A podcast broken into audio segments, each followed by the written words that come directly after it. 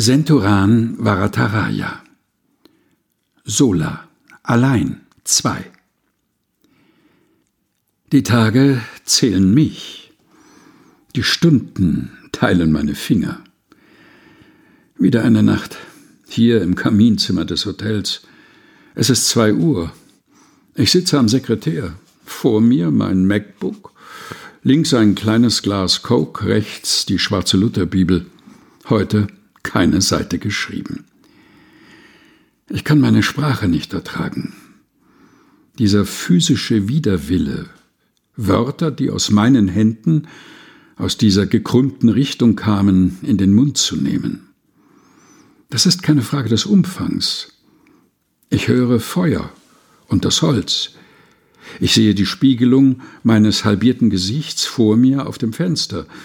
Ich lese einen Vers aus dem Römerbrief, Römer Kapitel 1, Vers 19, denn was man von Gott erkennen kann, ist unter ihnen offenbar, denn Gott hat es ihnen offenbart. Als ich ein Kind war, dachte ich, dass Gott der Inbegriff unserer Vorstellungskraft sei. Dass Gott der ist, über den wir hinaus nichts Größeres denken können. Als Kind glaubte ich, wenn ich mir Gott vorstellen könnte, würde ich mir alles vorstellen können weil alles aus Gott kam und zu ihm zurückkehren wird, weil Gott immer beides ist, Möglichkeit und Wirklichkeit zur gleichen Zeit.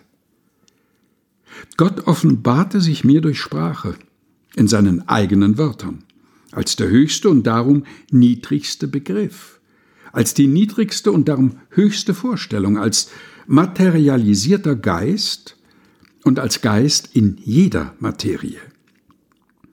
Wenn ich in Sri Lanka bin, in Jaffna, in der Stadt, in der ich geboren wurde, werde ich für einen Amerikaner gehalten.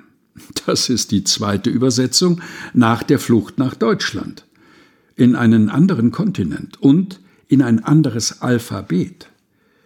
In diese Sprache, die wie jede andere Sprache auch nie meine Sprache gewesen sein wird und in eine an der Hand.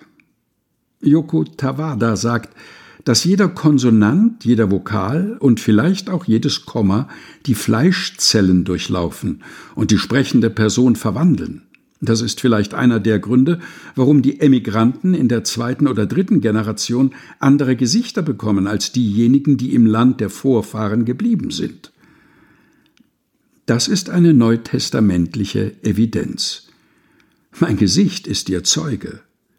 Denn was man von mir erkennen kann, ist unter mir verborgen, weil Gott es hier verborgen hat. Wie einen Konsonanten, wie alle Vokale, wie derselbe Abstand zwischen den Zeichen. Senturan Varataraya, Sola, allein zwei. Gelesen von Helga Heinold. Aus Der Augenblick nennt seinen Namen nicht, die Wartburg-Tagebücher, erschienen 2022 bei der Deutschen Bibelgesellschaft